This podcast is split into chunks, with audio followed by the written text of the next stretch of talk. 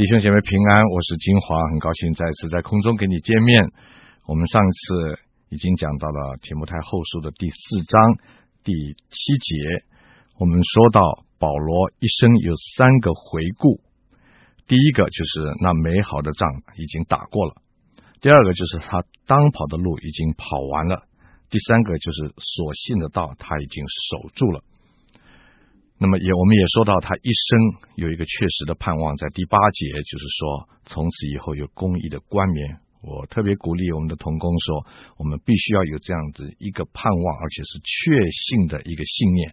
那么这样子的话，在我们人生的过程里头，我们碰到一些自己不明白的挫折的时候，就不会有那种灰心的感觉，因为我们知道，有一天到那日的时候，一定有一个公义的主要裁判我们。就是有赏有罚。那么今天我们就进到了第四章的第九节到第十七节，在这里保罗提到他自己实际的光景。第九节里面，保罗提到要提摩太赶紧的到罗马去跟他见面，可能有两个原因。第一个原因就是很可能他实在是很孤单，人生到了最后的阶段。第二个呢，就是他已经知道他就要殉道。不可能像他本来计划的要到以弗所去跟提摩太会合，那么这是这方面。当时除了这个情况之外呢，保罗也提到了迪马因为贪爱世界就离开了他，这是第十节。我们知道从格罗西书第四章十四节知道迪马曾经和保罗在一起工作，在腓利门书第二十四节里面又在跟保罗的同工并立，所以呢。迪马曾经跟保罗有紧密的关系，可是不知道为什么，曾几何时他却退却了，表示他放弃了真道，也很可能他放弃了传道的工作，这都有可能的。但是这件事情让保罗非常的伤心，可别轻看迪马，他代表了多少中途退却的基督徒和传道人，我们可能也是其中的一个，求神怜悯。那么保罗在第十节也提到了格勒士。他因为不晓得什么原因离开了，是不是跟迪马同样的理由呢？我们不知道，还是因为保罗派他去做的别的工作？那很可能是离开，因为对于别人来说，保罗都会提到他们的任命。比方说提多，他就是因为身负使命，所以已经不在他的旁边，往塔马太去做工。这是第十节提到的。第十一节又提到一个很令人窝心的事情，就是路加。一路的在旁边照顾保罗。保罗初次被囚的时候，路加医生就在旁边陪着他。很可能就是因为保罗健康的缘故，所以路加就不放心，一直跟在保罗的旁边。为什么在使徒行传里面，我们知道使徒行传是路加写的，写到第二十八章以后呢，保罗被捕以后的事情就没有报道了，我们就不知道原因了。既然路加在一旁嘛，我们想他总会留下一些东西了。但是原因是什么，我们不知道。一定有圣灵的意思在里面，因为圣经的记录不是为了夸耀人，乃是为了荣耀神，不是为了我们个人留名青史。保罗绝不要人把他当成英雄，神也没有让他做英雄。神让保罗的生命被浇奠在祭坛上。上次我们说过的，好像。随着一股蒸发的馨香之气，就献给神，而且消失在人间。第十一节也提到马可，保罗第二次旅行布道的时候，曾经拒绝带马可，因为马可曾经在第一次旅行布道的时候中途而废。马可呢，虽然这样子一度让保罗失望，可是他从来就没有因此退却。多年以后。侍奉他的侍奉呢，终于受到了保罗的赞赏。后来在保罗从罗马监狱里写信给格林多教会的时候呢，在信里面也提到马可就在保罗的身边，这是让人何得安慰的事情。他在书信里也要求格罗西的教会要接待马可。保罗说马可在传道的事上与他有益啊，这是我们在经文中间看到的。这并不是狭义的说到。单单的指到传道的工作，而是广义的指马可的侍奉和他所做的事情是和他的传道有益。也有人认为当马可离开保罗以后呢，他就写了马可福音。马可福音是圣经里面的第一本福音书，所以呢，受到保罗的重视。我们要知道，当时还没有一本可以直接讲耶稣生平的书，所以保罗重视马可的成绩呢，也是有原因的。很可能在保罗以后传道的工作上引用很多马可福音有关耶稣的事迹。那这是一些解经家的猜测啊，只能做一个参考。有一位英国的解经家，他叫做 Scott，很出名的。他把十八节这样写啊，他重写，他说：“带马可来，因为他什么都肯做。”这样子的写法的确是有根据的，因为这一节十八节呢，希腊文的这个语气呢是有这种命令的跟肯定的语气，可见呢。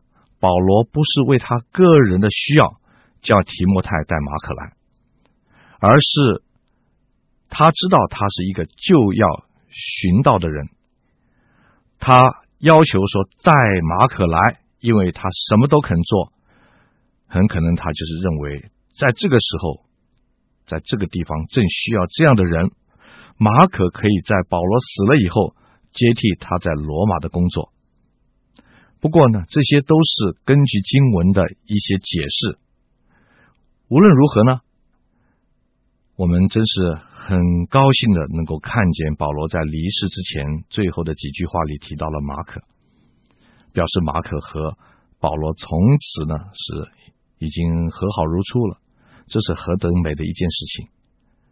我们人生在世上的时候，有很多时候跟一些同工呢，可能有一些在侍奉上观念的不同、作风的不一样的，逼得我们后来好像有一些不愉快，或者是不欢而散。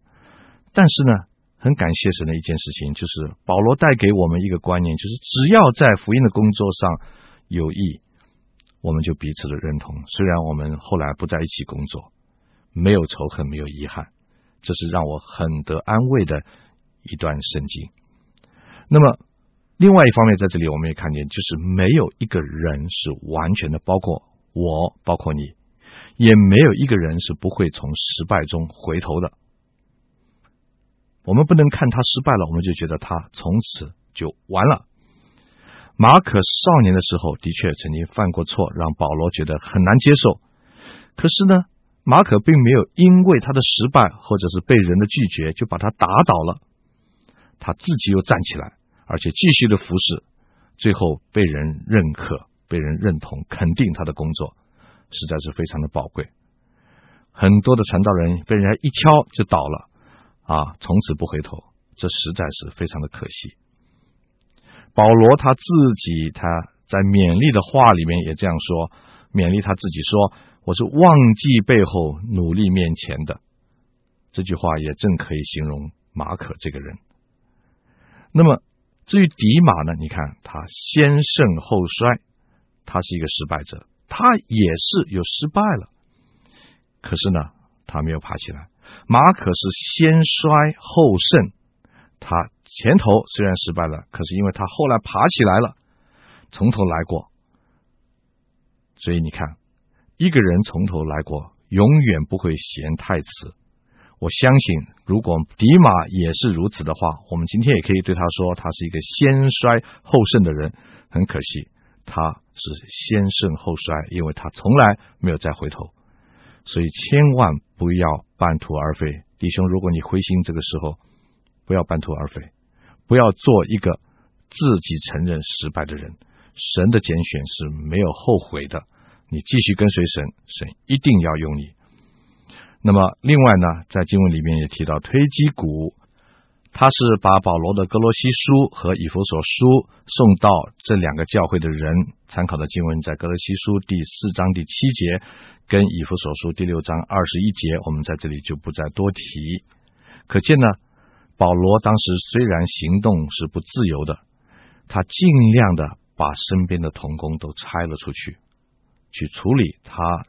自己没有办法亲身处理的事情，这是令我们感动的。当我们在凄凉的晚景的时候，我们巴不得每个人都围在身边。可是保罗为了神的工作，却把他们拆去做他没有办法做的事情。另外一件呃，也让我们觉得很特别的是，保罗他吩咐提摩太来的时候，不要忘记他遗忘在加布的那件外衣。那件外衣啊，有人认为是一种御寒用的篷罩啊，很多人想大概是监狱的寒冷，叫保罗想起了那件外衣。还有在最后人生的尽头的时候，保罗还不忘记他的书和他的疲倦。保罗说，更要紧的事，就是那些书和疲倦。无论保罗在监牢里待多久，他总是离不开阅读圣经。书和疲倦，疲倦就是圣经了。他顾不得那些书要占别人多少行李的空间，他还是要他们把它带来。当时你知道那个书是非常庞大的，不像我们现在，书很重。但是他说最要紧的就是把那些带来。有人就是认为这些书里面很可能包括了马可福音。那至于那些疲倦呢？因为旧约的圣经习惯上都是照犹太人的习惯写在疲倦上的，所以呢就认为那是旧约的圣经。这是一些啊插曲了。保罗特别在这里也提到说，铜匠亚历山大多多的加害于我。很明显的，这段插入的话是让保罗在写的时候伤心心痛的事情。这个“害”字哈，在希腊的原文用的就是揭露的意思。那么这样说起来呢，这个背叛主、背叛信仰的人，他很可能是向罗马政府不断的提供攻击保罗的资料。所以保罗说他是多多的揭露，多多的加害于我。保罗这个时候也提警告，叫提摩太要防备亚历山大。保罗相信主一定会报应亚历山大的。在这节圣经里面，他所用的报应和保罗在提摩太后书第四章所用的赐给我是同样的一个字，就是回报的意思。我们做得好，神回报我们；我们做不好，神也同样回报我们。不过亚历山大肯定不可能得到像保罗一样的回报。那么接着第十六节到第十七节，那里说到保罗觉得非常非常的孤单。他说：“我初次申诉，没有人前来帮助，竟都离弃我。”保罗觉得每一个人好像都离弃他了。初次申诉很可能是指着初审，从初审开始就有些人离开了保罗，可能是因为害怕。我们以前也提过，保罗他看到很多人都不在他的身边，那么保罗就顾念人的软弱。保罗说：“盼主不要计较，不要归罪于他们。”在这个保罗最孤单、人生最困难的时候，没有人在他的旁边，实在是人令人觉得很同情的。那可是就在这个时候，他说：“我体会到神的力量，他体会到神加给他力量，他可以继续的为主做见证。”看起来保罗并没有改变他的作风，他不管在哪里，在什么时机，不管得时不得时，总是抓住机会传道。当年怎样在亚基破王面前谈福音，以至于呢，亚基破王说：“你的学问太大，令你癫狂了。”这个时候。他也照样的忘记自己的安危和还有多少的日子可以数，可是他还照样的忘记自己的安危，在罗马的法庭上要为神做见证。这就是这段圣经说的十七节说：“唯有主站在我的旁边，加给我力量，使福音被我尽都传明。”这是保罗的心志，他总是抓住机会。那么他最终的目标呢？就是什么？就是把福音带给外邦。在这里说传明怎么样呢？就是叫外邦人都听见。我也从狮子口里被救出来。这里说到保罗说到，就是外邦的意思，就是多数的意思，就是各个国家，不是只有罗马，还有其他的国家。这里的外邦已经不是指犹太以外的，是指所有其他的国家了。说明保罗他从起头就没有辜负。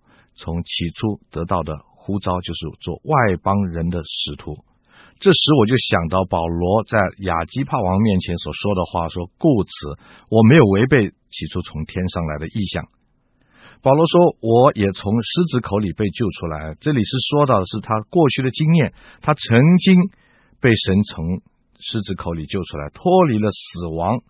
所以他说：“主必救我脱离诸般的凶恶，也必救我进他的天国。”这里讲到的是说，因为过去的经验，所以我继续的相信主一定会救我，而且救我到底。即使在生命受到威胁的时候，我不再继续活在这个世界上，神还是救我的，因为主曾经说过：“那杀身体不能杀灵魂的，不要怕他。”所以保罗就认为他会进到神的国度里头去。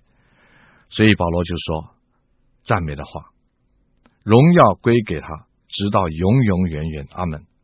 保罗真是无我，他不看自己，不会自怜，他看神的国度的荣耀和成功比自己更重要。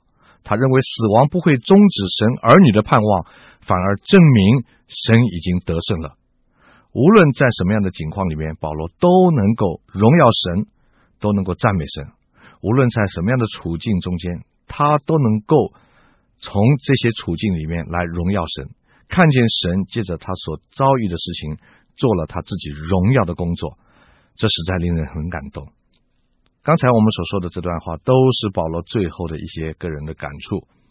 最后，保罗在十九节、二十节就是他的问候的话，这是保罗典型的问候的话。保罗在问候的名单里面包括了百基拉、亚居拉，那是保罗带领信主的夫妇。保罗曾经因为从事织帐篷的，所以跟着百基拉、雅基拉一起从事织帐篷，一面传道，一面织帐篷。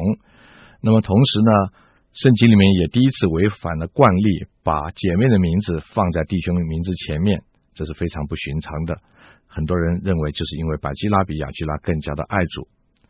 为了某些原因呢，他们后来搬了好几次的家，从罗马到了格林多，又到了以弗所，最后回到了罗马。无论在哪里呢，我们都看到这对夫妇就建立家庭教会啊。我看到很多国内的弟兄姐妹也是如此，实在是值得鼓励的事情。他们在信仰的事情上帮助了许多的人。最典型的一次就是在以弗所帮助了一位非常有学问、又有口才、又很会讲道的，可是呢对耶稣的事情弄不清楚的亚波罗。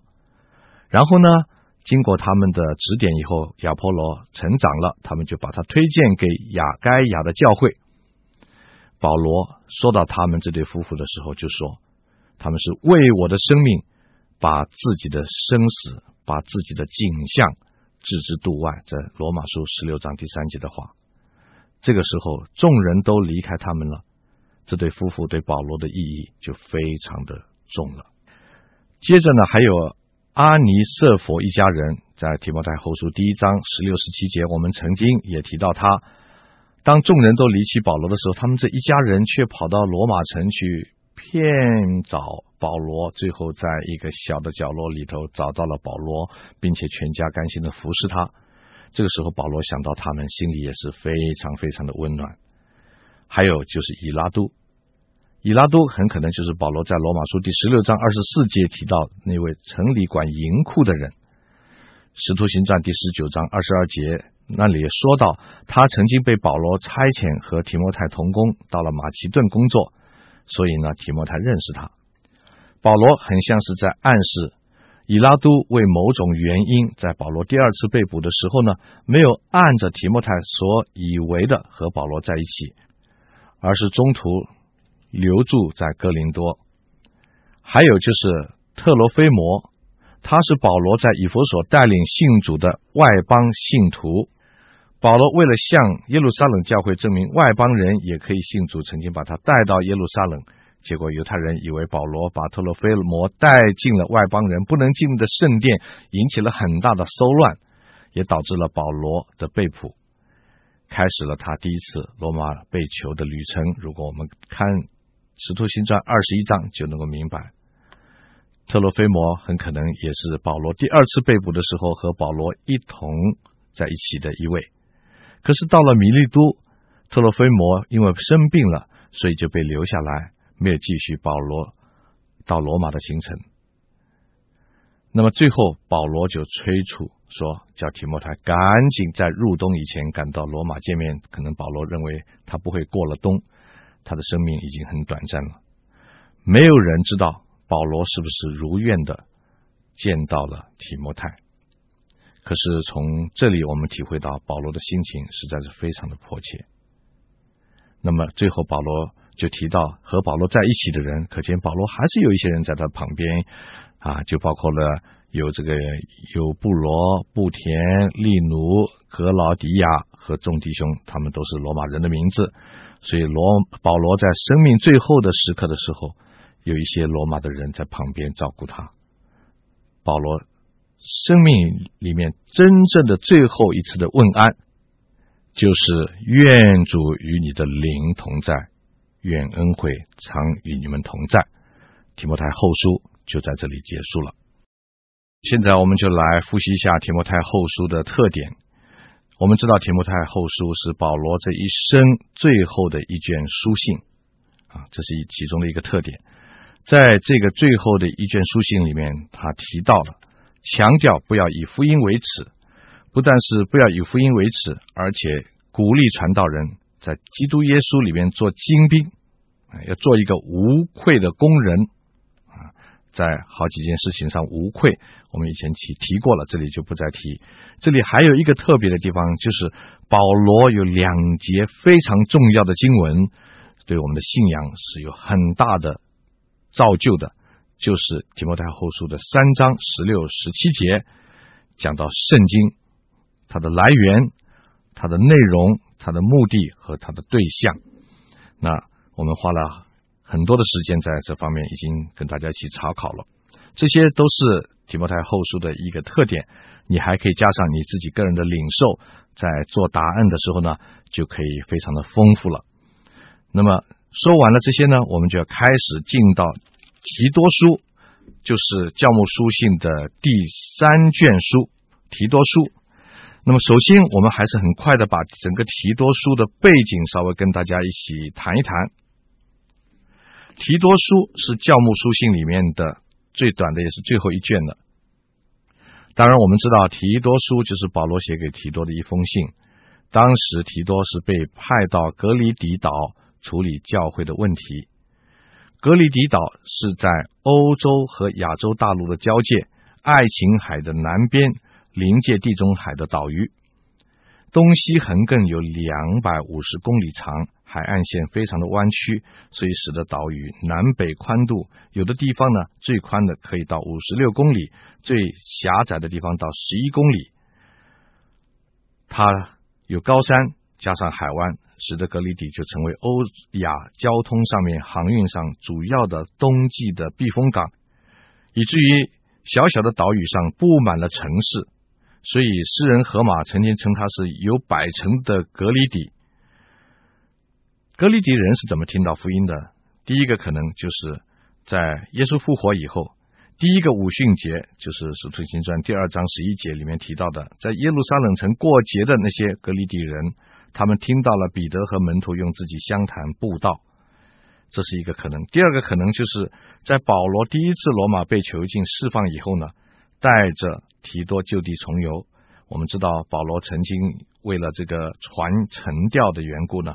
经过格里底过，但是那次呢，因为啊百夫长不听保罗的劝，所以他们的船就跑到其他的小岛去，没有在格里底停留。所以这次就地重游呢，保罗在那里就传福音，建立了教会。有人是认为是这样。其实，在保罗那一次的访问之前，格里底有机会听到保罗的宣道，可是因为。当时这个船经过格里底的时候，百夫长他不肯相信保罗说这个船要沉，他们继续勉强的航行，以至于他们离开了，呃，把风就把他们飘到其他的岛屿上。所以因为这个缘故呢，保罗没有在格里底传福音。可是，现在呢，我们知道。保罗从狱中被囚禁释放以后，曾经带着提多一起就地重游，在那里照顾传福音、建立的教会，并且把提多留下来在那里照顾教会，所以才会有这本写给提多的提多书。根据历史的推测呢，提多书大概是在主后六十四到六十七年完成的，几乎是跟写提摩太前书的时间是相同的。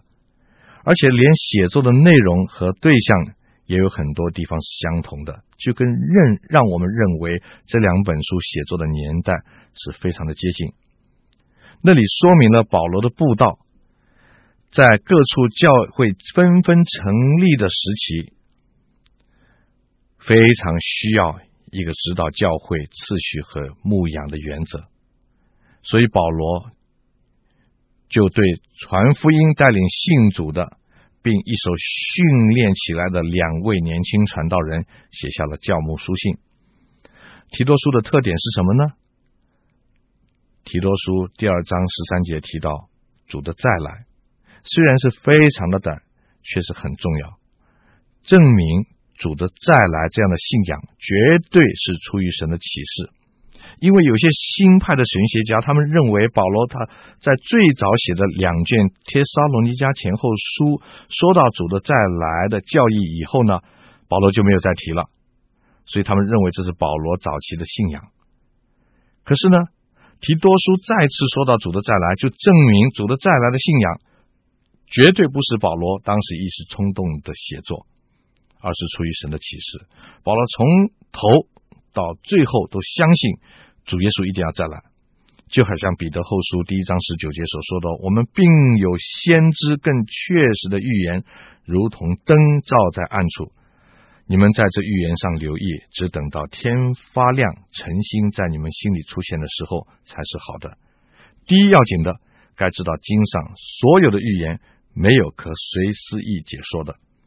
凡是圣经上的话，无论多少，都是真的，而且不能凭个人的喜好随意的解说。那么，这个是给我们一个很大的教训了。提多书是新约里很少数的几卷书。是我们从圣经的历史书《使徒行传》里面找不出任何可以参考的资料的，这就说明了一件事情，就是《使徒行传》并不是全部教会历史，因为有些事情没有记在其中。它的前一半重点是讲教会的诞生，所记录的事情就是跟彼得有关啦；后一半是讲教会的发展，那他着重的就是保罗的施工。即使《使徒行传》在写他们两个人的事情的时候，也是记得不完全的，可见圣灵在初期教会里面的工作是记也记不完的，有很多我们所不知道的感人的事迹。接着我们谈谈收信人提多，提摩太和提多，我们可以来做个比较。提摩太和提多都是保罗带领信主的年轻人，保罗称他们为儿子，也称他们是真儿子。